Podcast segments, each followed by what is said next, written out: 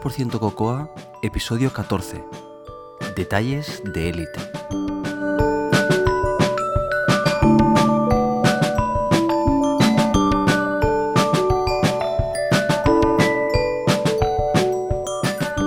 Ya echabas de menos el micrófono. Hola, soy José Antonio Lobato de eBinary Tricks y podéis encontrar más cosas sobre mí en mi web personal josealobato.tumblr.com y también me podéis seguir en Twitter como josealobato. Lo primero que quiero hacer es pediros disculpas a todas aquellas personas que me seguíais eh, semana a semana por haber estado sin publicar prácticamente dos semanas y pico. Bueno, la verdad es que creo que todavía estamos a tiempo de recuperar esos episodios y yo voy a trabajar para, para recuperaros estos episodios y por lo tanto que no hayáis perdido nada de contenido de, de 85% Cocoa. Hoy tengo un montón de cosas que comentaros porque hay muchísima gente que se ha puesto en contacto con 85% Cocoa para, para hacernos diferentes uh, propuestas y ofrecernos diferentes cosas que yo ahora os voy a pasar a, comentar. Nuestro compañero Javier Rodríguez ha puesto en la web un, un nuevo blog de programación uh, iOS, Mac, programación Cocoa en general, que se llama programitis.blogspot.com. Es un nombre bastante divertido y bastante acertado.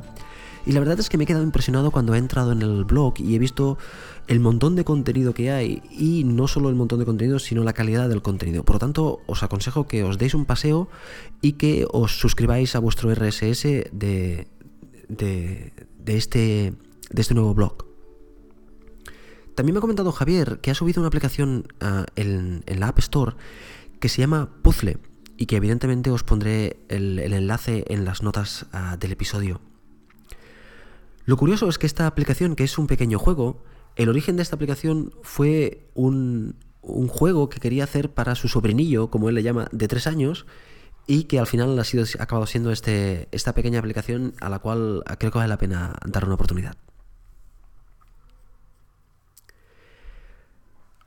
Otra cosa es que nuestro amigo Mirandes Gravolosa se ha puesto en contacto conmigo para deciros un, para pasaros un mensaje que yo creo que puede interesarle a alguien y por lo tanto aquí, aquí lo digo. Mirandes nos dice que necesita programador SDK en Cataluña para colaborar en diversos proyectos de iPhone y iPad y que los interesados pueden ponerse en contacto con él en el correo info arroba mig-marketing.com mig es mig marketing.com o en el teléfono 972 22 80 85.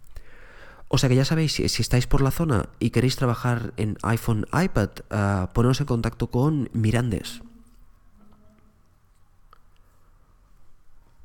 Os quiero hablar de una empresa que se llama Centric y esta empresa tiene una plataforma, un framework de desarrollo de libros digitales para iPad que yo sepa es para iPad, no sé si también es, es, para iPhone.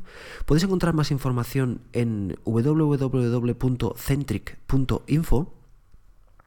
Este framework se llama Presto y como ya os digo sirve para poder crear uh, libros digitales. Bien, el primer libro que uh, puso en el mercado uh, Centric fue El Gran Libro del Dragón que podéis encontrar en, en la App Store. Este, yo lo tengo en mi iPad, este libro, y la verdad es que es espectacular. No hay persona que vea, que, que, a la cual le enseñe este libro que no se quede impresionado porque te demuestra realmente las cosas tan fantásticas que te pueden hacer los libros digitales en, una plataforma como el iPad. Desde zooms casi infinitos hasta cuando pasas una página hay unas animaciones que realmente quitan el hipo. Es, es, es realmente un libro que vale la pena tener y que, por ejemplo, a mi niña le encanta mirar. A mí también me gusta mucho, pero sobre todo ella se queda impresionada viendo a los dragones cómo se mueven. Es bastante espectacular. Y los ruidos que hacen. Bien, pues Iván Leider de Centric uh, nos comentó que uh, le gustaría que sorteáramos en el, en el podcast 10 códigos para, para, bajarse este libro de la, de la App Store. Y eso es lo que vamos a hacer. Para entrar en el sorteo, lo único que debéis hacer es tuitear la siguiente frase escuchando el podcast 85% Cocoa de arroba josealobato. Esta frase la voy a poner en las notas para que la copiéis de ahí y la enviéis, la tuiteéis directamente, porque yo voy a utilizar una lista para, para, para filtrar estas, estas, uh, estos tweets y por tanto poder sortear estos 10 códigos. Como ya sabéis, si queréis tener acceso gratuito a este, a este, a este libro digital, solo tenéis que tuitear escuchando el podcast 85% Cocoa de arroba José Antonio Novato. Si, algunos, si alguno de vosotros ya tenéis el libro, ya sabréis de, de, lo que os hablo. Bueno, pues sabéis qué? que voy a dar tiempo hasta el mismo día de hoy, que es eh, miércoles de la semana que viene, a las 00 del miércoles al jueves, voy a... Hasta ese tiempo podéis, tenéis tiempo para tuitear este, este mensaje que después yo filtraré y soltaremos los libros, los códigos. En el episodio anterior os comenté que en este episodio os iba a hablar de la gestión de memoria desde el punto de vista de instruments. Después de haberlo pensado un poco me he dado cuenta que hacer esto en un podcast es bastante complejo y teniendo en cuenta que existen hoy día screencasts que lo explican eh, muy bien, me ha parecido más oportuno el invitar a algunas personas que se pelean a diario con ellos para que nos hablen de cómo utilizan instruments, aparte de para la memoria, para otras cosas. Y es un episodio que intentaré hacer en el futuro. Si durante este episodio veis que tengo una voz un poquitín nasal, es porque estoy bastante resfriado. Espero que no os moleste mucho. Y nada más, espero que el episodio de hoy os guste. Hasta luego.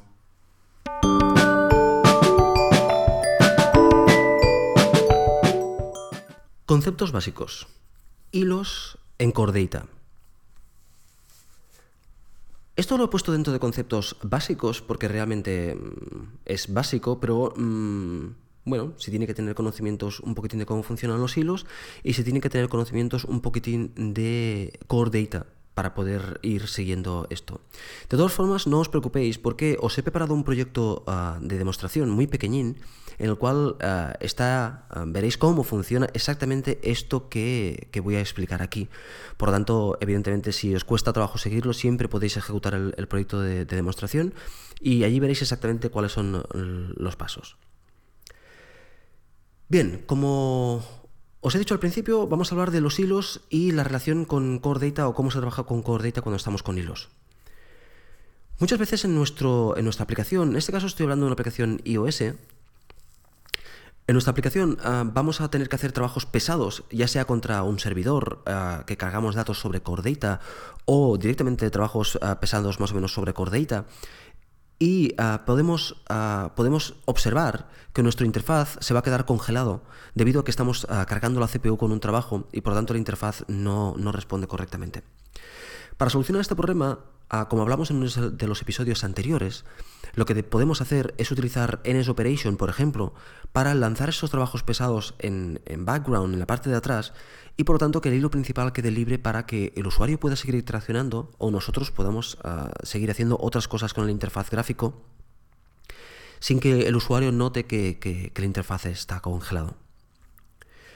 Bien, antes, antes, de ir más allá con este tema, quiero comentaros, ah, para aquellos que lo tengáis un poco olvidado o simplemente para refrescar, eh, cómo funciona Core Data. Tiene una, pila, un stack de, diferentes capas que lo forman. En la parte de abajo tenemos el NS Persistent Store, que es realmente lo que habla con el binario o con el, o con el SQLite que, que tenemos ah, debajo de todo. Encima de este Persistent Store tenemos un Persistent Store Coordinator que se comunica a su vez con el NS Manage Object Model, o sea, con el modelo, con cómo hemos definido nosotros los datos. Y este es el que se encarga de pasar los datos correctamente al store. ¿Vale? Encima de esta, de esta pila, de, este, de esta capa, tenemos el, el Object Context, que aquí a partir de ahora lo llamaremos contexto. Y en este contexto es como una especie de, de, caché. No debería utilizar este nombre, pero bueno, no sirve. Es como una especie de buffer o de caché donde están guardados realmente los objetos con los que hemos cargado desde la base de datos. Y estos objetos finalmente, arriba de todo, son los Managed Objects. O sea, volviendo a repetir desde abajo, Persistent Store, Persistent Store Coordinator, Managed Object Context o contexto y Managed Objects. Bien, pues resulta que el Persistent Store Coordinator es thread safe, lo cual significa que eh, podemos acceder a él desde diferentes hilos. Pero el Managed Object Context no lo es. Entonces, lo que te dice la guía de Core Data es que si tienes que trabajar en diferentes hilos, te aconseja que en cada uno de los hilos tengas un contexto diferente y que después, al final de los hilos, los mezcles. Y puedes trabajar contra un único Persistent Store Coordinator. Perfecto. Entonces, en nuestro problema que habíamos planteado anteriormente, teníamos dos hilos. Por tanto, lo que vamos a hacer es crear un contexto en cada uno de los, de los dos hilos. De hecho, en el hilo principal ya lo tenemos, que será el contexto principal. Ah, y en el hilo secundario, pues vamos a crear un nuevo contexto. Bien, perfecto. Entonces arrancamos nuestro hilo ah, con un NS Operation, arrancamos nuestro hilo y en este hilo creamos el contexto y ah, a partir de aquí pues comenzamos a trabajar con este contexto en el cual insertamos nuevos managed objects o borramos eh, managed objects o modificamos managed objects tantos como queramos. Al final de nuestro hilo tendremos que pasar, uh, tenemos que uh, mezclar estos cambios con el hilo principal, o sea, pasar los, los cambios al hilo principal. Es un trabajo que tenemos que hacer nosotros y que no se hace por nosotros, en cierta manera. Por tanto, en este caso, también lo que te aconseja la guía es que utilicemos notificaciones. Vamos a registrar una notificación Ah, diciendo que cuando se salve el contexto, el contexto secundario, notifique al contexto primario con los cambios para que los mezcle. Bueno, pues siguiendo esto lo que vamos a hacer es efectivamente eso. Vamos a crear una, notificación del tipo, vamos a registrar una notificación del tipo nsManageObjectContextDidSaveNotification did save notification y le vamos a decir que llame al objeto de nuestro contexto principal que queramos, supuestamente será el mismo objeto que, nos, que ha creado el thread, el hilo paralelo, y le vamos a pasar esta notificación. Esta notificación se va a lanzar cuando salvemos el contexto secundario. O sea, al salvar el contexto secundario, veremos que se lanza esta notificación y se llama al método que hayamos dicho del, otro objeto que está en el hilo principal. En este objeto del hilo principal, recibimos esta notificación y esta notificación tiene un parámetro. Este parámetro es del tipo NSNotification, se llama SafeNotification y si miramos dentro de esta notificación veremos que están los objetos que se han creado, modificado o insertado en, o borrado, perdón, en el hilo paralelo. Están allí todas, en tres, en tres arrays están allí todos contenidos. No debemos tocarlos, según dice la guía, sino que lo que debemos hacer es utilizar un método llamado merge changes from context did save notification y pasarle exactamente esta notificación, este parámetro. Y eso lo que va a hacer es coger nuestro contexto principal y introducir estos cambios, mezclar estos cambios que han ocurrido en el hilo paralelo. O sea, es bastante simple. Se crea un objeto en operation y se lanza. En este NS Operation creamos un nuevo contexto, trabajamos, hacemos todo lo que queramos hacer en este, en este NS Operation y finalmente lanzamos una notificación al hilo principal pasándole el, eh, el Save Notification que contiene todos Ah, los, cambios. De hecho, no se lo pasamos nosotros. Simplemente el hecho de salvar el hilo, el, contexto que está en el hilo paralelo, va a generar esta notificación. En el otro lado, lo único que tenemos que hacer es recibirla y utilizar el método merge changes from context save notification. Este método es un método de, un método de instancia del contexto principal y este método se va a encargar de mezclar estos cambios. Pues ya está, ya hemos conseguido que no se nos quede bloqueado nuestro, nuestro hilo principal y que del trabajo pesado lo podamos hacer en un hilo paralelo. Bien, dejadme, que os hable de una serie de detalles a la hora de comunicarnos entre los dos hilos. Primero, ¿cómo vamos a decirle al hilo secundario qué método debe llamar al hilo primario? Para eso vamos a montar un delegate. No lo vamos a pasar de otra forma, sino que vamos a montar un delegate. Es la forma más elegante. O sea, en el objeto, en el Linux Operation, vamos a crear un, delegate, un protocolo. En el hilo principal, en el objeto que lance, vamos a, instalar este protocolo. Y finalmente en el objeto secundario le vamos a decir que el, el delegate es nuestro objeto principal. De esta forma, tenemos la instancia, tenemos el enlace al hilo principal, es un enlace débil porque es un delegado, pero nos sirve y es ah, bastante elegante. Otra cosa, cuando se lanza la notificación desde el hilo secundario al hilo primario, ah, esta notificación va a llamar a un método. Este método que vamos a implementar, que es el que nos dice el delegado que implementemos, ahí le vamos a poner una seguridad para que realmente se ejecute en el contexto principal.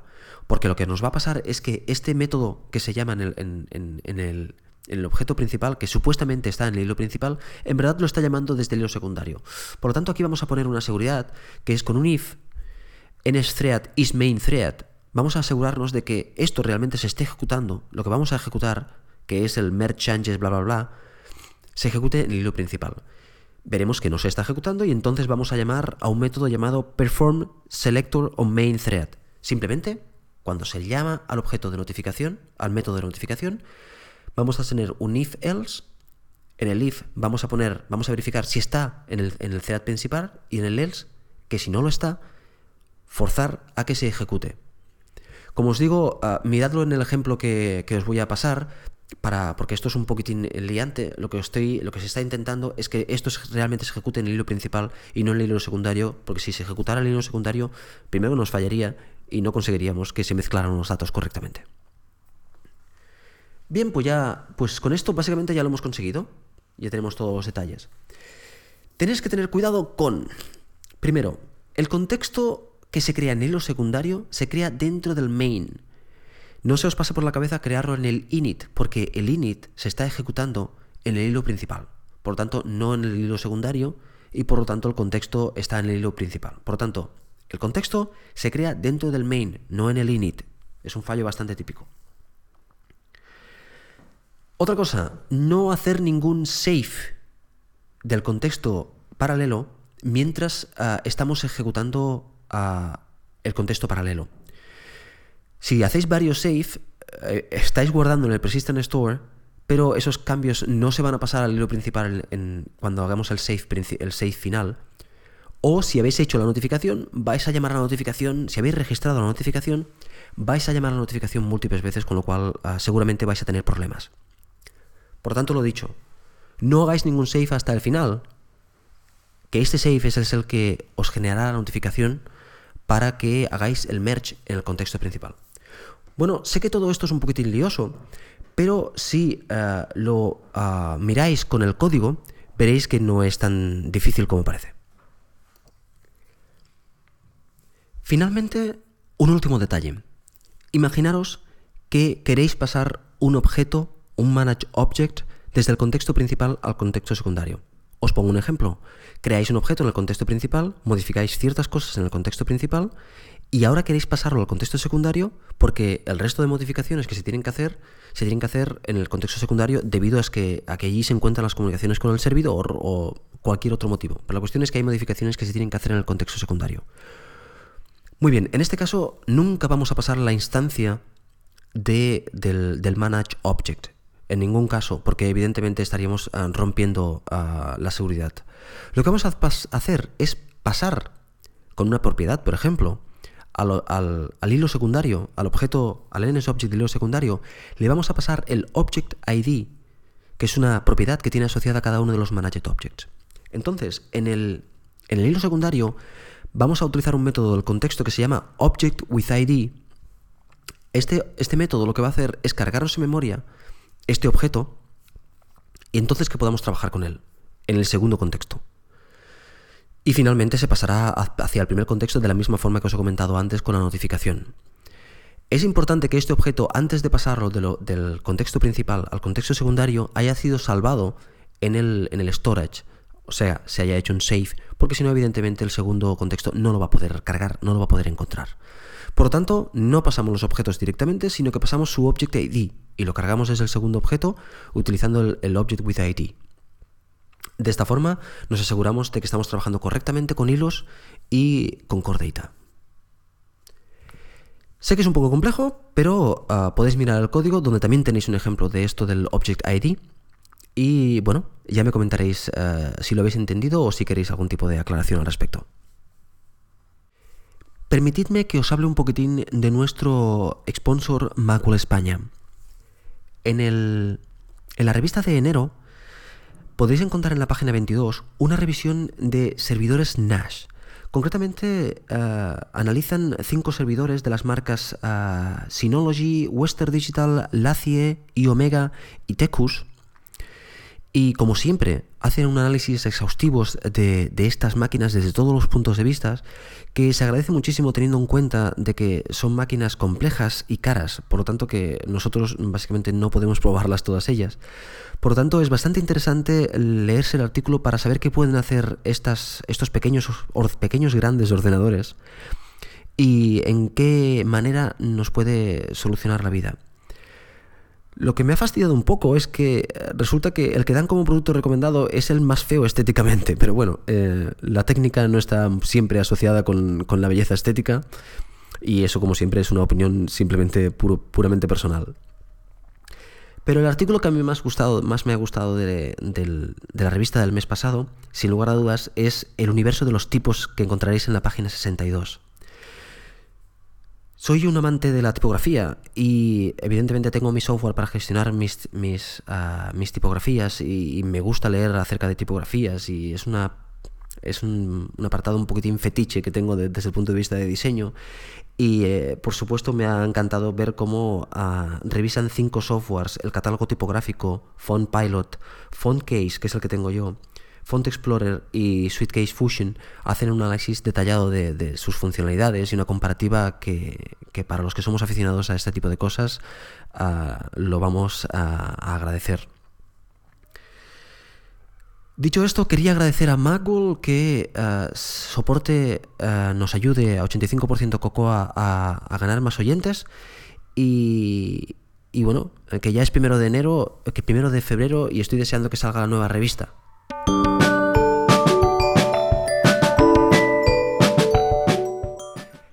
El programador de élite. Detalles de élite. Como ya habréis notado en esta sección que hablo del programador de élite, un programador de élite eh, es como cualquier otro profesional de élite, una persona que consigue hacer que todas las personas que interacciona con él noten un trato especial, que se encuentren cómodas, bien atendidas y que tengan ganas de volver básicamente a encontrar contigo para sentir esa sensación.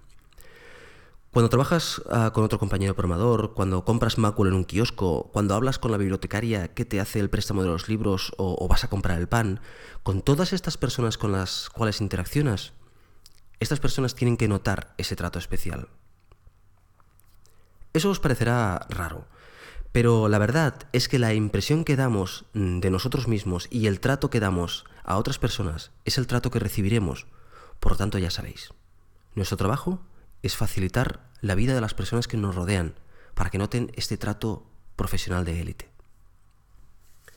Estoy seguro que, desarrollados con mucho tiempo, cada uno de nosotros tenemos nuestros propios trucos o acciones que llevamos a cabo al día a día para realmente conseguir este efecto. Lo que yo comparto, lo que yo pretendo aquí es que compartamos estos, ah, estas pequeñas acciones, pequeños trucos. En verdad no son trucos, simplemente son acciones que, hemos visto que, nos funcionan, que las compartamos para que entre todos crezcamos como profesionales de élite. Yo pretendo ir haciendo esta, esta selección de, estas acciones ah, ah, de tanto en tanto, compartiendo estos, eh, estas pequeñas acciones ah, que nos hacen ser mejores.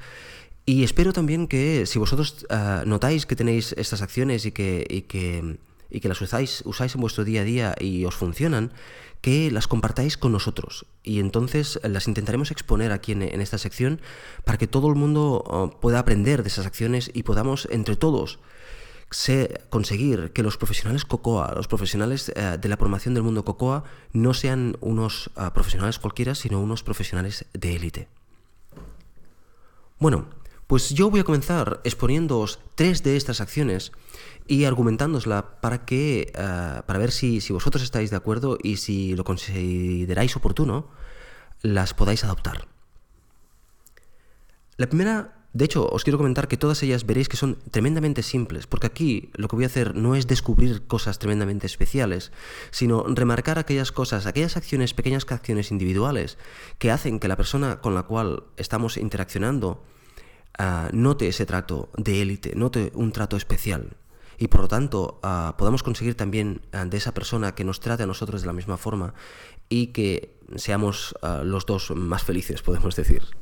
Bien, pues Comenzando yo, os voy a compartir aquí tres de estas acciones que yo intento hacer, intento llevar a cabo y que yo, en mi caso, resultan, me están resultando muy bien y, estoy muy contento de, hacerlas.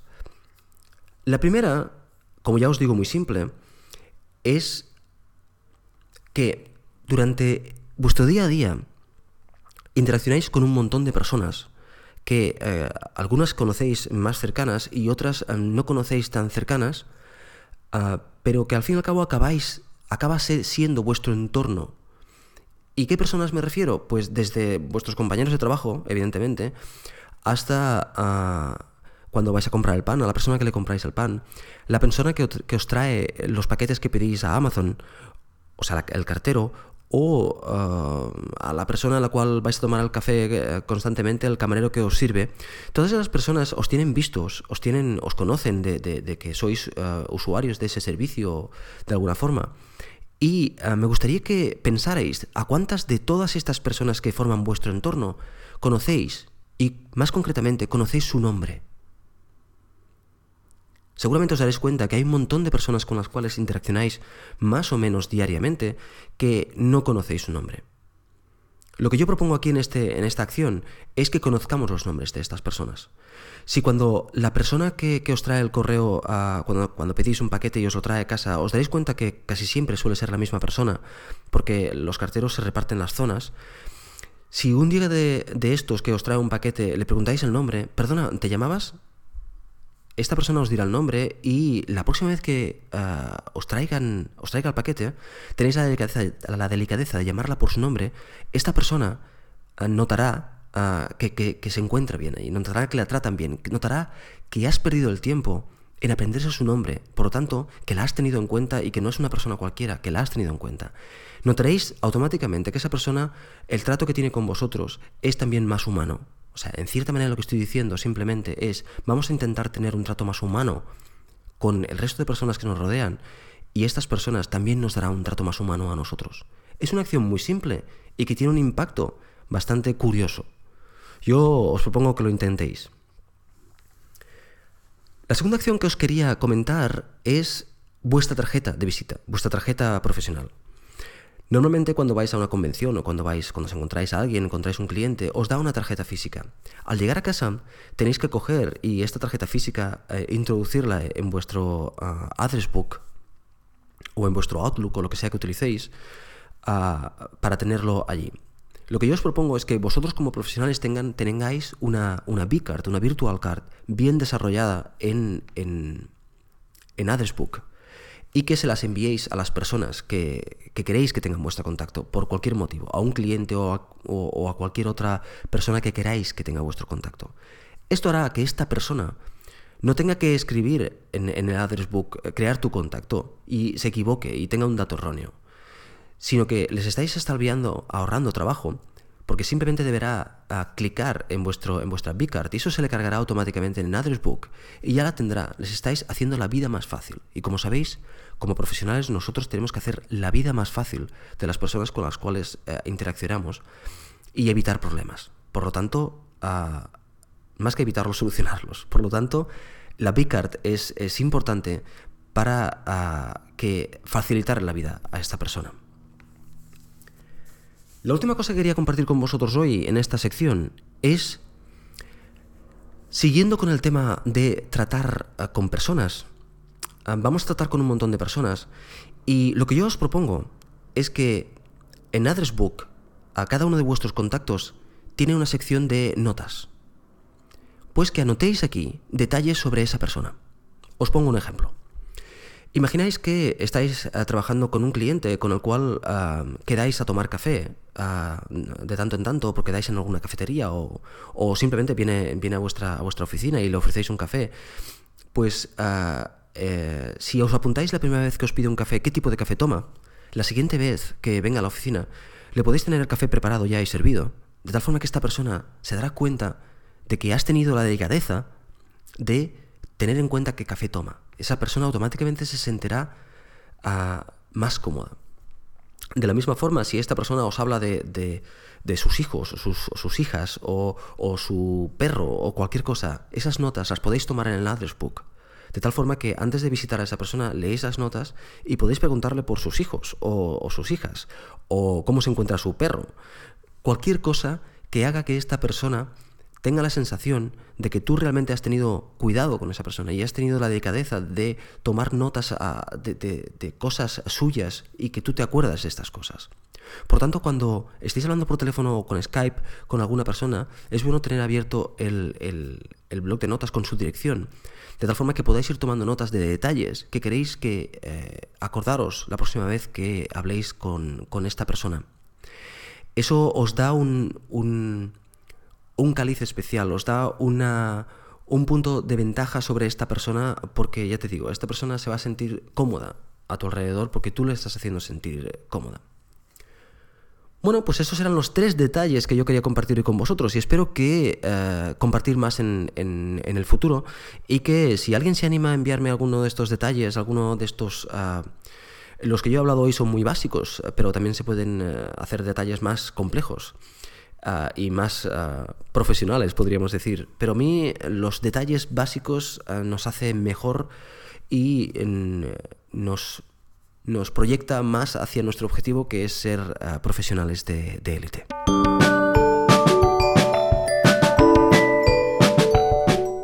Una de las resoluciones que hice este año, a principios de año, es durante, durante el, año en curso intentar ah, librarme de equipaje, librarme de cosas que no necesito y quedarme con las cosas que necesito y de esta forma simplificar mi vida y ganar espacios, eh, por ejemplo, en mi vivienda. Y para ello os quiero recomendar una página web que se llama uncluttered.com. Uncluttered, en esta página web básicamente hablan de, este tipo de, temáticas y la verdad es que dan unas ideas bastante curiosas, dan unas ideas bastante útiles de cómo ah, librarse de las cosas, qué se puede hacer con ellas y, bueno, me está ayudando mucho, por lo tanto os las recomiendo para aquellos que tengáis, tengáis curiosidades en este tema. Ah, a mí me ha sido útil, por lo tanto puede ser que les sea útil a otras personas. Y bueno, esto ha sido todo por este episodio. Como ya sabéis, si queréis uh, poneros en contacto conmigo, podéis hacerlo en 85%cocoa.gmail.com o podéis visitar el blog en 85%cocoa.tumblr.com. Un saludo a todos y ya sabéis, a seguir corriendo.